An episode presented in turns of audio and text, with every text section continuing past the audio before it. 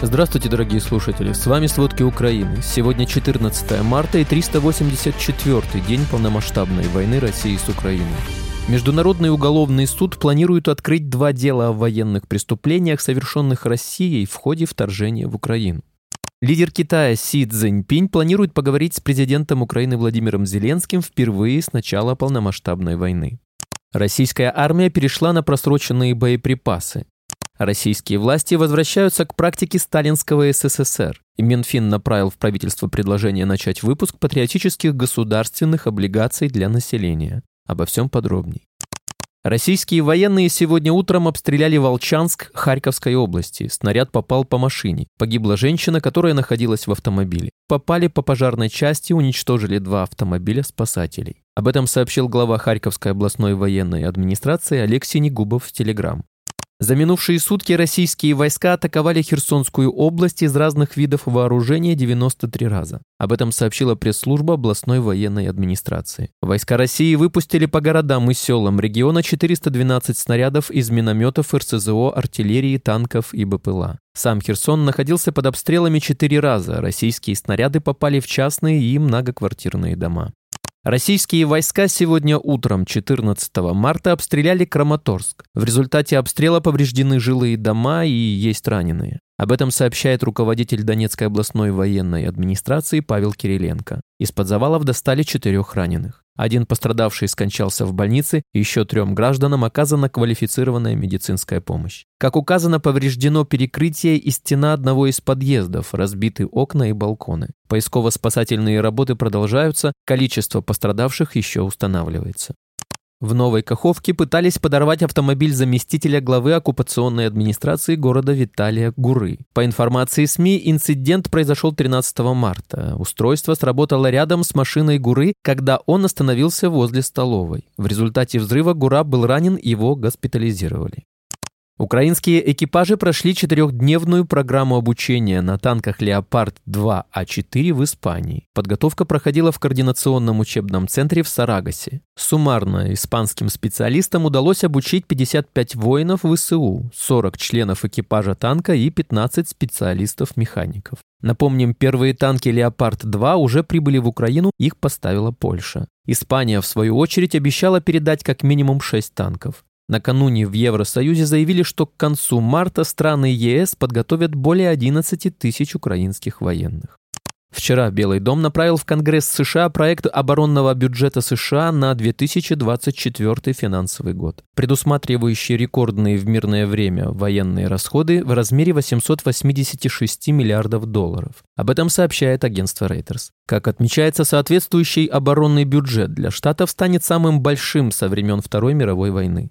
Согласно информации СМИ, проект предусматривает выделение 842 миллиардов долларов на нужды Пентагона и 44 миллиарда долларов на программы, связанные с обороной, Федеральному бюро расследований, Министерству энергетики и другим ведомствам. Проект оборонного бюджета США впервые предусматривает закупку ракет и других боеприпасов по многолетним контрактам, обычно заключаемым для самолетов и кораблей. Вероятно, это связано с подготовкой к потенциальному военному конфликту с Китаем, отмечает Reuters.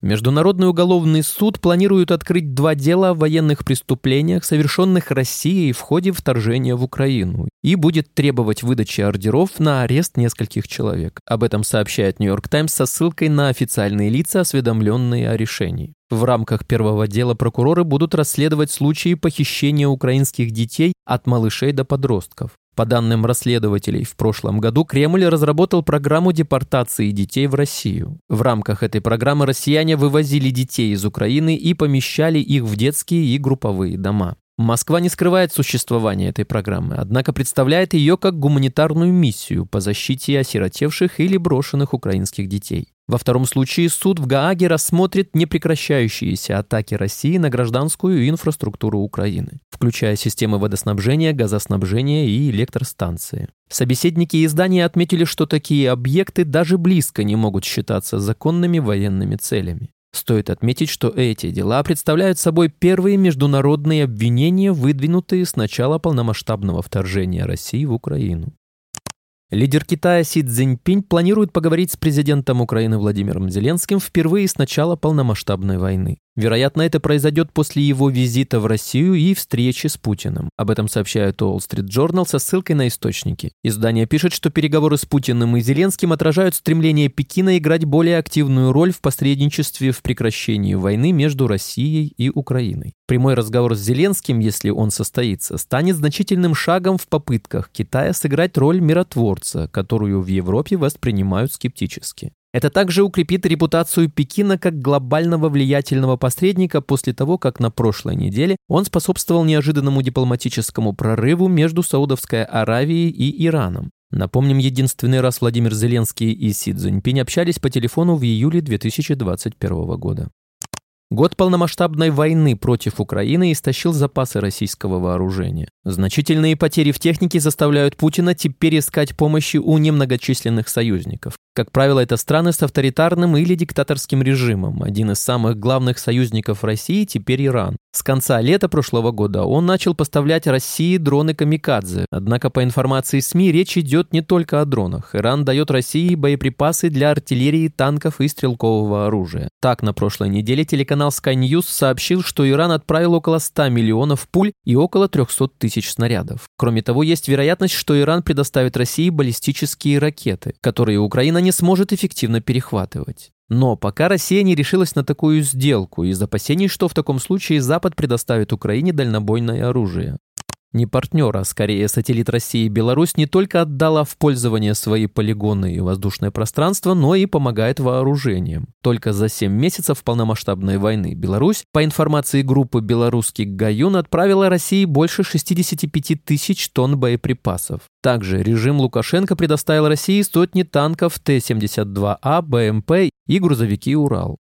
У стран НАТО, в частности США, есть доказательства того, что военную помощь России оказывает Северная Корея. В ноябре в Совете национальной безопасности США заявили, что Северная Корея отправила России значительное количество артиллерийских снарядов. В начале года генеральный секретарь НАТО Йенс Столтенберг подтвердил, что КНДР поставляла ракеты российской частной военной компании «Вагнер». Западные разведки утверждают, что затянувшаяся война вынудила Россию летом провести репатриацию своего вооружения из Сирии. В июле торговое судно вывезло из Сирии оружие и военную технику в обход санкций. Есть также определенные сигналы того, что Китай может поставить Москве оружие и боеприпасы.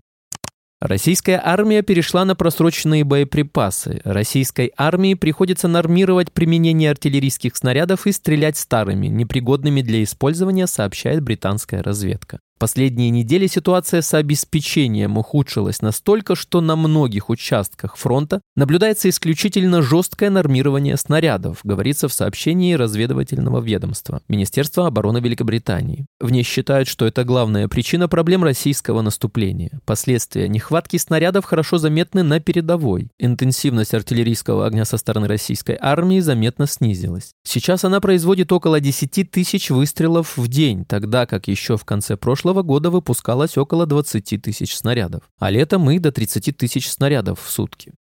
Российские власти возвращаются к практике сталинского СССР, чтобы закрыть дыру в федеральном бюджете, которая с начала войны в Украине достигла 6 триллионов рублей. Минфин направил в правительство предложение начать выпуск патриотических государственных облигаций для населения, сообщает Интерфакс со ссылкой на источник, знакомый с обсуждением. По задумке чиновников, ценные бумаги от имени правительства будут распространять банки и финансовые платформы. Их выпуск будет включен в план обеспечения финансового суверенитета России, говорит источник Интерфакса. Минфин в 2017 году запустил облигации федерального займа для населения, называя их целью не пополнение бюджета, а повышение финансовой грамотности. За пять лет реализации проекта граждане одолжили правительству чуть больше 100 миллиардов рублей. В марте прошлого года Минфин приостановил выпуск народных ОФЗ, ссылаясь на то, что условия заимствований ухудшились. Ставки на рынке подскочили вслед за ключевой ставкой Центробанка. Но теперь правительству снова остро нужны деньги. За январь-февраль 2023 года нефтегазовые доходы казны схлопнулись вдвое, а дыра достигла 2,6 триллиона рублей, или почти 90% годового плана. В бюджет 2023 года правительство заложило рекордные 5 триллионов рублей расходов на оборону и на беспрецедентную величину увеличила финансирование МВД, Росгвардии, спецслужб и других силовых структур. Спасибо, это были все главные новости о войне России с Украиной к середине 14 марта.